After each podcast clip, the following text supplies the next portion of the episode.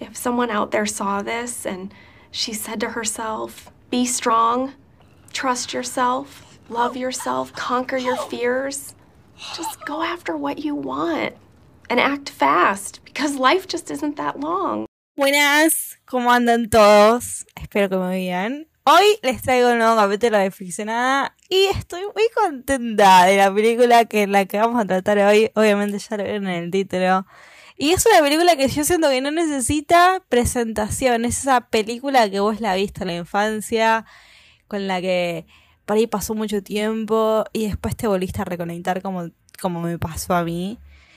Y que incluso, aunque pueda pasar mucho tiempo sin verla, una la recuerda, es esa película que vos decís, che, yo con esto sentí cosas de chico. Y si la ves de grande, decís, claro, ¿cómo no voy a sentir cosas de chico si mismo ahora te sigue como transmitiendo muchísimo. Bueno, obviamente la película que la acabamos de hablar es 13 Going on 30. En Argentina es conocida como Si tuviera 30, que es una película que a mí personalmente yo siento que me marcó en el momento en que la vi. Yo creo que fue... Yo no recuerdo muy bien, pero yo, calculo que habrá sido los 6, 7 años.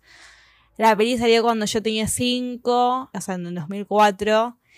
Y bueno, supongo que la habré visto más de grande. Después de una época como que me olvidé de su existencia. Y yo una época la enganché de verla mucho eh, en las repeticiones de la televisión era cuando ponen, no sé, un sábado o un domingo en la noche. Una película doblada, bueno.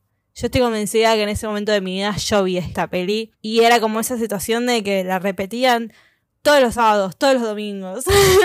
y antes de comenzar con el capítulo, quiero pedirles una cosa, un favor. Si estás escuchando este podcast, claramente lo estás haciendo. Te voy a pedir, si podés, contame que lo estás haciendo. Mándame un mensaje por Instagram, mándame un mensaje por Twitter, mándame una historia, lo que quieras. Mis redes sociales son arroba y me encantaría saber, nada, que me estás escuchando. Bueno, si tuviera 30, ya sabemos cómo es la peli, pero yo se las recuerdo por si las dudas, porque no todos la vemos todos los días como yo.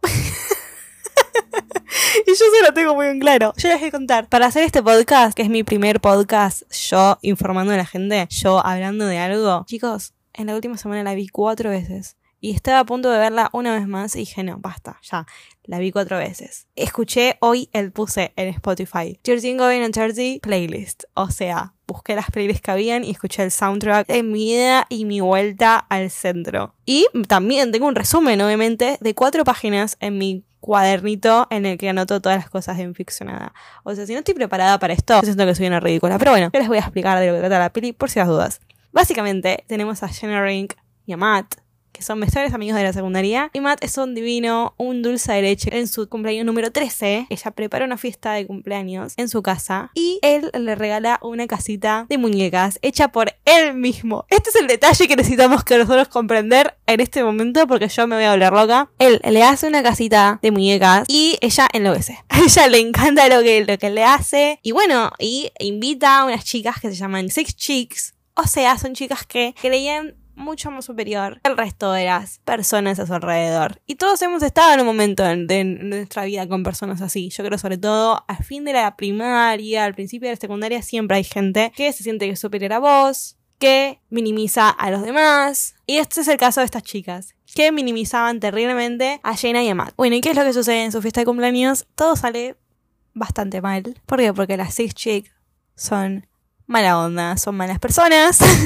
que solamente les importa a ellas. Matt, que le había hecho esa casita perfecta, hermosa, en la que tenía todos los detalles que se les ocurra. Muy detallista, Matt. O se derrumbó terriblemente cuando Tom Tom, que es la mala, retomamos, inventa esto de, bueno, vamos a meternos en el placar y juguemos algo. Entonces, obviamente, Jenna estaba enamorada, tenía un crush en uno de estos chicos, se mete adentro del placar pensando que este uno, uno de estos tantos chicos lindos, Chris, como que iba a pasar algo entre ellos en The Seven Minutes of Heaven, que es mentira, no entra él, todos se van, llega Matt y en ese interín ella enloquece, se enoja porque claramente ella estaba esperando a, a, Chris, llega Matt, ella no entiende nada, enojada, le cierra la puerta en la cara a Matt y acá es cuando comienza toda la película eh, en la que ella repite una y otra vez I wanna be 30, flirty and driving. Y lo repite, y lo repite, y lo repite. Y empieza la peli con Jenna teniendo 30 en Nueva York. Una reina, una diosa toda crecida. O sea, en este momento la vemos a Jennifer Garner. Que yo quisiera tener 30 años, vivir en Nueva York. Ser ella, tener ese apartamento hermoso y, y tener la vida tan acomodada como ella. La verdad que sí. Si alguien está de acuerdo,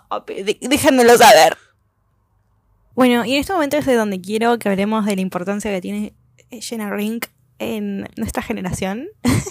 o sea, la generación de que ahora tiene veinte y pico. Porque me parece como que es importante, primero que nada, que recordemos lo que fue tener 13 años. Yo personalmente tengo el recuerdo de, haber crecido con unas amistades hermosas y eh, más que nada en la primaria, de tener un mejor amigo en la primaria, de esos que son tipo súper compinches o mat. Y también tener como esa sensación de yo también tuve unas Six Chicks en el colegio o en la vida. Todos hemos tenido unas Six Chicks en algún momento que te hacían la vida imposible, que te molestaban, se reían de vos, que a lo mejor era esa sensación de estar un pasito más adelantado que yo, un poco más maduras, en el sentido más que nada de personalidad. De por ahí, como vemos en, en, el, en la llena de los 80, como dicen, bueno, a lo mejor puedo conseguir a alguien que me consiga una cerveza, pero pará, tenés 13 años, ¿entendés? Como yo creo que a todos nos ha pasado, que hemos estado en esa situación. Y es importante que hablemos de esto, ¿no? Porque me parece como que está, está como muy olvidada esta sensación más que nada obviamente cuando uno crece, pero nos olvidamos a lo mejor de lo que fue atravesar por una etapa en la que, bueno, estás cambiando, estás creciendo, el cuerpo te cambia, ves a los demás hacer cosas, a lo mejor vos también tenés ganas de hacer un montón de esas cosas y no te animás o no podés, o mismo no estás pensando en hacerlas porque estás viviendo tu edad. Y a mí me da la sensación de que eso pasaba con las chicas, estas las Six Chicks, que querían algo más, y Max estaban en la inocencia pura de ser mejores amigos, de, de hablarse en francés, de comer ruffles, de no poder decir la palabra bitch, y entonces decía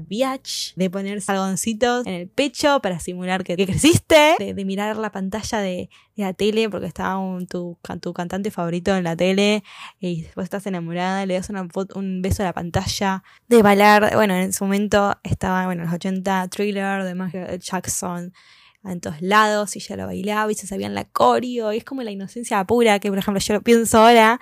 Y en mi momento cuando yo tenía 13 en, estaba la canción más popular del momento era Gangnam Style y yo me acuerdo bailarla con mi prima todos los días que nos veíamos después del colegio y la bailábamos por horas y la bailábamos toda la tarde entera. Y hace muy poco nos pasó que nos juntamos, que pusimos música, sonó la Style y nosotros nos seguíamos acordando el baile 10 años después. O sea, yo entiendo la inocencia pura que tiene Jenna juntos teniendo 13 años. Y me parece que es lo más puro, lo más lindo que te puede pasar, tener una persona con la que vos conectás de tal manera. Sobre todo si después se va a convertir en un besties lovers que yo acá soy tipo literalmente fan número uno del Best to Lover, me parece lo más puro que puede existir enamorarte de tu mejor amigo, como que no hay nadie que te va a conocer de la misma manera como un mejor amigo. Bueno, y es muy importante acá que marquemos toda la inocencia, la inmadurez que uno tiene a los 13 años y como todo en ese momento, pero ya tenía una dimensión gigante, como bueno, estas flacas me están molestando, me tratan mal y, y pasa el tiempo, o sea, en su cabeza, en la cabeza llena de 13 años, todo lo que quería era ser prom queen y que la lleve Chris al baile. Cuando vemos a Jenna adulta, tener esta conversación con Matt adulto, ella dice, I can't believe it, I got everything I ever wanted. Tipo, todo lo que siempre quise de mi vida lo tuve. Está tipo, bueno, mm, eso es todo lo que vos querías. No sé, sos una persona completamente diferente a la que yo conocía antes. Y es verdad, y es verdad, porque uno claramente no va a ser toda la vida, nunca va a tener la inocencia que tenés hoy y la que vas a tener, por ejemplo, de acá a 10 años, la edad tengas la edad, la edad que tengas. Y nada, y como, bueno, se reencuentran en una fiesta y bailan y, y suena thriller y tipo 15 años después vuelven a bailarlo y se la siguen acordando y tienen esa conexión, eso que los conecta, esa canción, la canción más popular del mundo en los 80, que incluso aunque millones de personas las escuchaban, era lo que conectaba entre ellos y que 15 años después, en realidad 17 años después, haya conectado de tal manera, habla del vínculo que tienen entre ellos, habla de cómo se conocían, de todo el tiempo que pasaban juntos, todo lo que se querían, ¿no? Bueno, pero así como también se querían muchísimo, su relación terminó por muchos años, dejaron de hablarse. Hablaremos como en el momento en el que Jenna pega portazo, pum, de repente tiene 30, pasaron 17 años en el medio. Entonces, es importante que hablemos también de cómo a veces las relaciones que nosotras conocemos, que estamos acostumbrados a tener en el día a día, por una pequeña cosita, cambia todo para siempre. Jenny y Matt dejaron de hablarse por 17 años, no se vieron, no volvieron a hablar no volvieron a verse, no volvieron a nada. Y es entendible que suceda eso, ¿no? Sobre todo, a ver, cuando hablamos de una relación tan fuerte como ser mejores amigos, tener, vivir al colegio juntos, vivir, vivir en la casa del lado, compartir mucho, fue doloroso para Matt eso, sobre todo que de un día para el otro le deje de hablar y que ella de repente tipo se enoje, le revolé la casita que él le construyó con tanto amor que pasó tres semanas construyéndola, que prestó atención a cada detalle, que le puso la fotito de él, la fotito de ella, los, en los muñecos y, bueno, y todas las cosas él conociéndola como mejor amigo, prestó tanta atención, prestó tanta atención y pasó tanto tiempo haciendo. Fue súper doloroso para él eso. Entonces, lógico, cuando la ve volver, era, era obvio que iba a tener esa reacción de flaca, what the fuck, ¿no? Tipo, ¿qué le pasaba? Y tiene razón, o sea, el chabón tiene toda la razón. A mí me pasaría lo mismo. Me, me pasa a veces, con relaciones viejas, con gente que se va, reaparece, y no por, y no por, tipo, por, decir nada raro, pero literalmente tenemos la misma personalidad. Hagan el test de personalidad, gente. Vayan a, a 16personalidades.com. Es lo mejor que les va a pasar saber el tipo de personalidad, personalidad que tienen. Yo soy NFP, igual que Matt. Y entiendo perfectamente su punto de que de repente, tipo, alguien que te dejó hablar reaparezca en el momento de tu vida. Tipo, ¿qué te pasa, no? Ubicate un poco, sé un poco más coherente.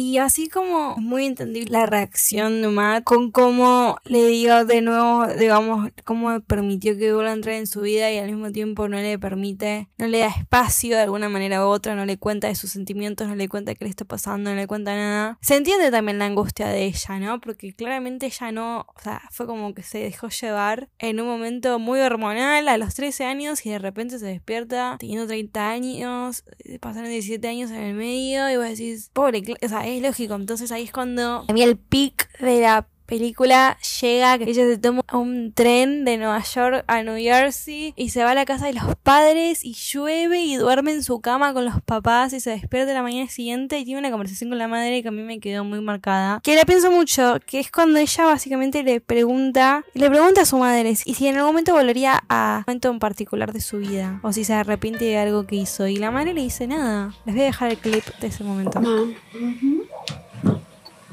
Do you ever wish you could go back? Like to another time? I wouldn't mind giving back some of these wrinkles.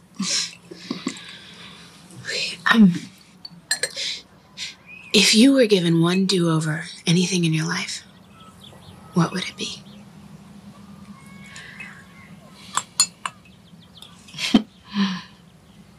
Nothing, Really? really. But did you ever make a big mistake? A huge one that could change your life? What about that?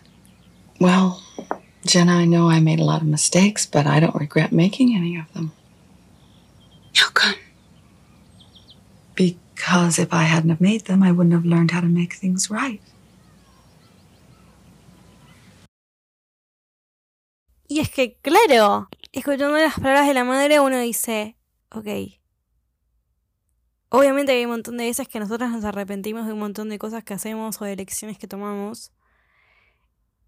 Y, y que al mismo tiempo decís, ay, qué cagada, ¿no? Quiero, volvamos, re- retrocedamos, cambiemos lo que hice, cambiemos lo que, lo que pasó, pidámosle perdón a una persona, llega un ratito más temprano y te cruzas con alguien, como que cada, cada decisión que uno va tomando a veces piensa y decís, bueno, al fin y al cabo, si uno pudiera retroceder, claramente hoy en día, o en este momento, no seríamos quienes somos, no serías la persona que vos creciste siendo desde ese momento. Y, tiene sentido lo que la madre dice, porque si, si fuera que nosotros pudiéramos cambiar todo eso, nunca aprenderíamos de nada.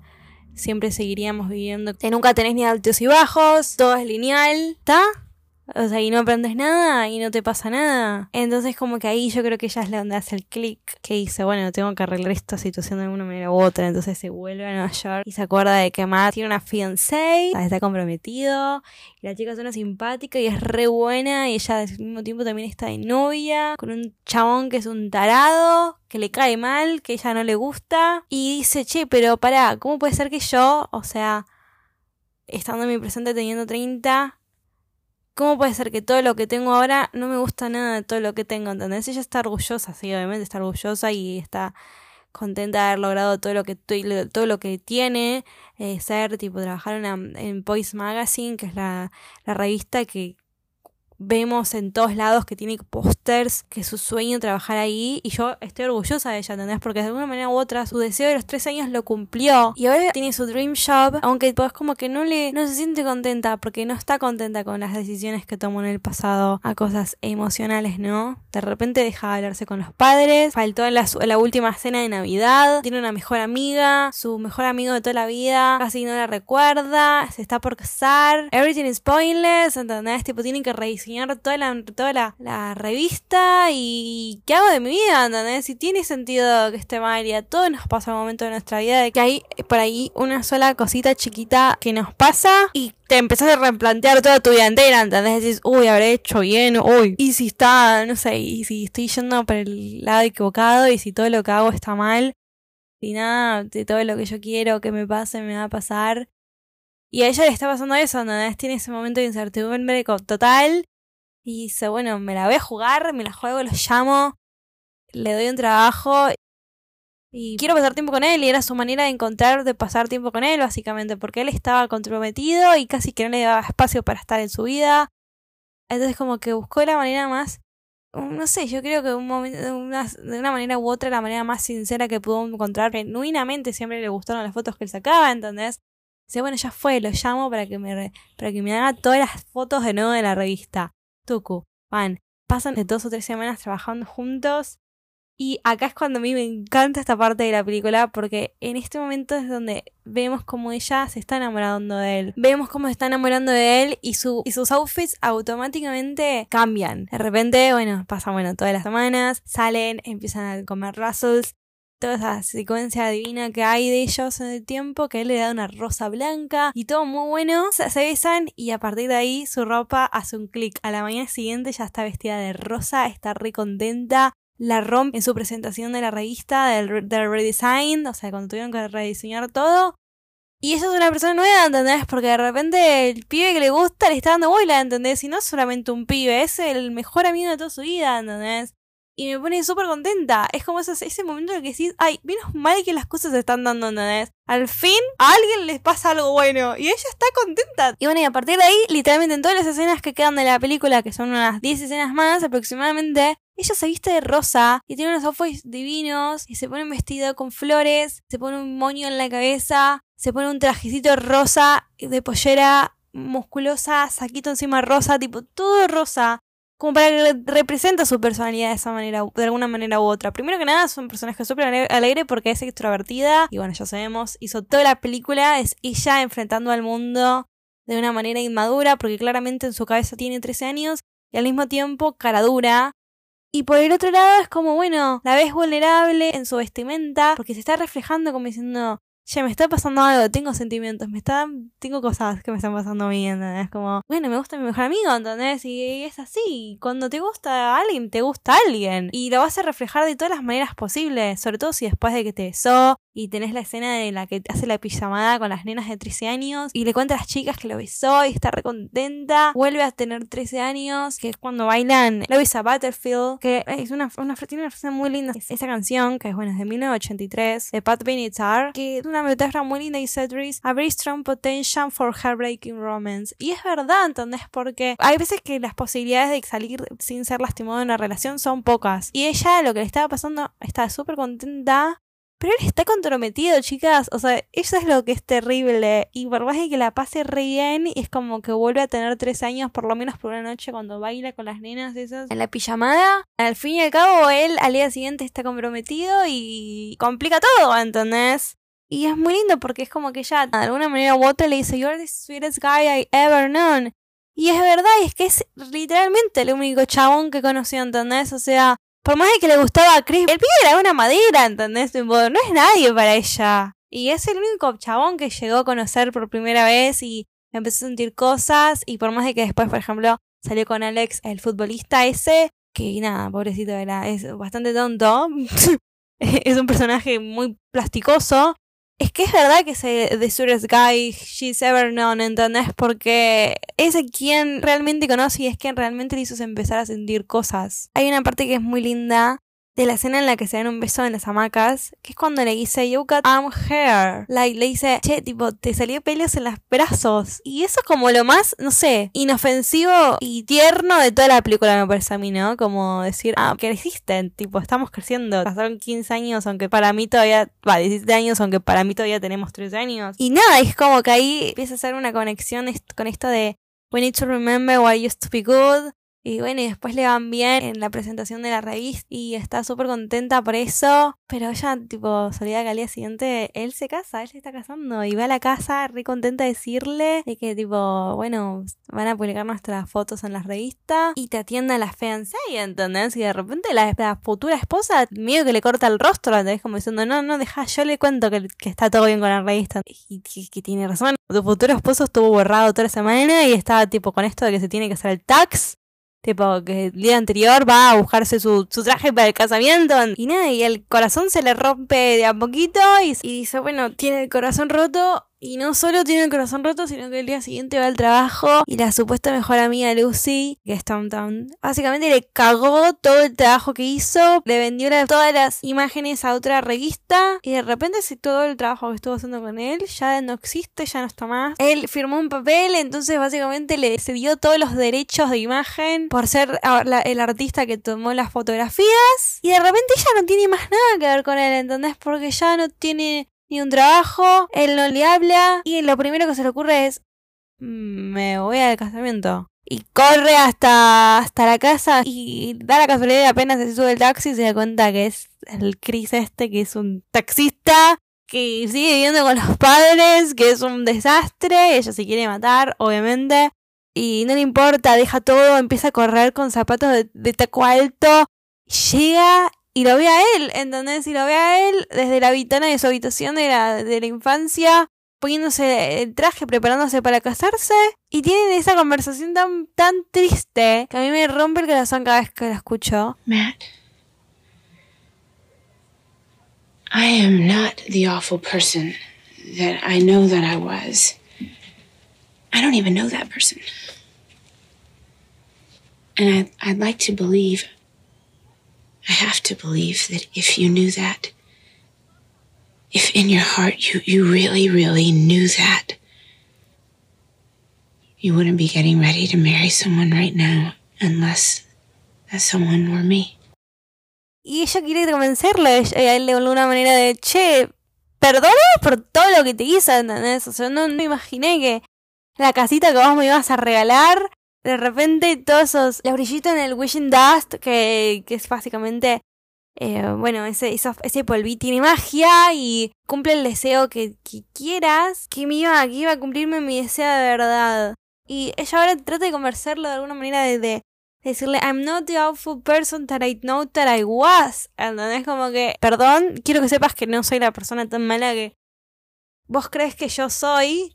Y, quiero saber de verdad que si vos realmente sabés que yo no soy esa persona, en mi, en mi corazón es como que yo sé que en este momento no estarías preparándote para casarte con una persona que no soy yo. Que lo más probable es que la persona con la que te estás casando sería yo. Y me destroza esa frase, ¿no? Porque como que... Y sí, es que de repente tipo la persona que vos más conoces en el mundo se está preparando para casarte con alguien más y no puedes hacer nada para pararlo, ¿entendés? Porque él dice, no, yo me voy a casar con buen tiene igual, ¿entendés? Yo a mí me importa ella. Y no te voy a negar que, tipo, durante todas estas semanas yo sentí cosas por vos y que la pasé re bien y que volvimos a revivir un montón de tiempo que pasamos juntos y me recordaste de mi infancia. Pero lo hecho ya está, ¿entendés? Tipo, en, una, en un mundo alternativo vos no me dejaste hablar, Rauleaste la casita, no nos vimos por años, fuimos a distintas universidades, no nos cruzamos por 17 años, pero igualmente él tiene razón, ¿entendés? Él tiene razón y, y le duele a ella y le dice eh, que lo ama y que es su mejor amigo y, y que le desea que sea feliz y, y, llora y se lleva a la casita y decís, me rompes el corazón, boluda, tipo, me estás haciendo mal. Y culmina acá la frase cuando él, antes de que ella se vaya, le dice I always love you. Y vos lo sabés, y es que es verdad, es que una persona que te regala una casita a los 13 años y trabaja por tres semanas para hacerlo, si eso no es amor, ¿entendés? Si eso no es amor en el estado más puro de todos, entonces no sé qué es. Literalmente, o sea, yo pierdo, creo que en este momento si eso no es el amor más puro, yo pierdo la esperanza en cualquier tipo de amor, ¿entendés? Bueno, nadie ella se con el corazón roto y de repente se escuchan que suenan las campanas, las campanas y él se está por casar y ella está con su casita en la mano y, y la casita todavía tiene el, el Magic Dust y, o sea, los brillitos esos mágicos y tiene la suerte de que siguen funcionando y vuelve al pasado y de repente se despierta y tiene 13 años de nuevo y está mata en la puerta y le da un beso y se apuran para corriendo las escaleras y cuando sale están casándose. E-, esa es una de las transiciones más hermosas que hay en mi vida, literalmente la manera en la que estaba pensado eso, porque encima eh, me parece maravilloso que al principio de toda la película vos escuchás Crazy for You de Madonna al principio de la película. O sea, básicamente cuando es la misma, eh, el mismo momento en el que ellos se meten en el placar, sale y después es la misma canción en la que sigue sonando. Y la letra de, de Crazy for You es absolutamente hermosa. Dice, I'm crazy for you, touch me once, and you'll know it's true. Ay Dios, es que me emociona, tipo, no sé qué me pasa con esta película, me, da mucha ternura. Y bueno, nada, después el, el flash forward que hay, que básicamente seis ellos mudándose juntos, eh, comiendo Russell's, la casa es rosa como igual que la casita chiquitita. Y ahí termina y vos te quedás como diciendo, quiero saber qué les pasa después, ¿entendés? Quiero saber si, si bueno, más allá de haberse casado, que sigue después para ellos dos. Y ahí queda imaginación de cada uno. Yo creo que fueron felices, son felices por mucho tiempo. Y espero que realmente sea así. Y, y es como que a mí me, me hace. Eso es una de esas películas en las que vos tenés esperanza de que. En que ese tipo de amor así tan, tan inocente y tan particular como es el amor de los, de los chicos, a muchas personas le debe pasar esto de, bueno, de enamorarse de su mejor amigo y después de repente te tenés una historia de amor, ¿entendés? Y bueno, y está bien.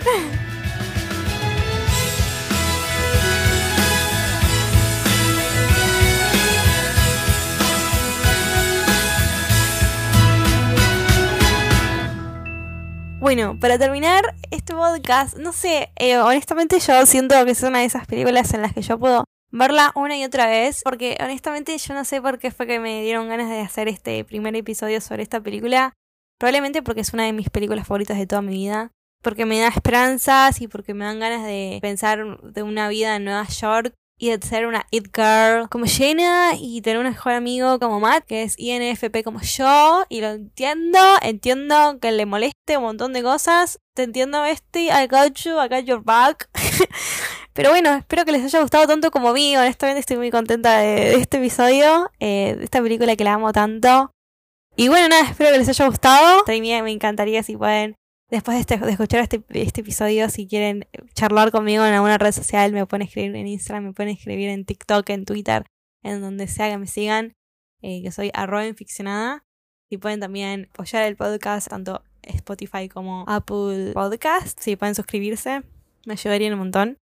Y, y bueno, nada, estoy, no sé, estoy, estoy emocionada, literalmente estoy con lágrimas en los ojos. Esto es una manía, tipo maniática. Oh my god, she's insane. Bueno, nos vemos en el próximo podcast. Y nada, sepan que estoy muy contenta haciendo eso. Es la primera vez en mi vida que siento esta, esta felicidad de, de crear algo propio tan, tan mío. Así que bueno, nada, espero que estén, que estén muy bien y nos vemos en la próxima que va a ser súper, súper pronto. There's a lot of beauty in ordinary things. Isn't that kind of the point?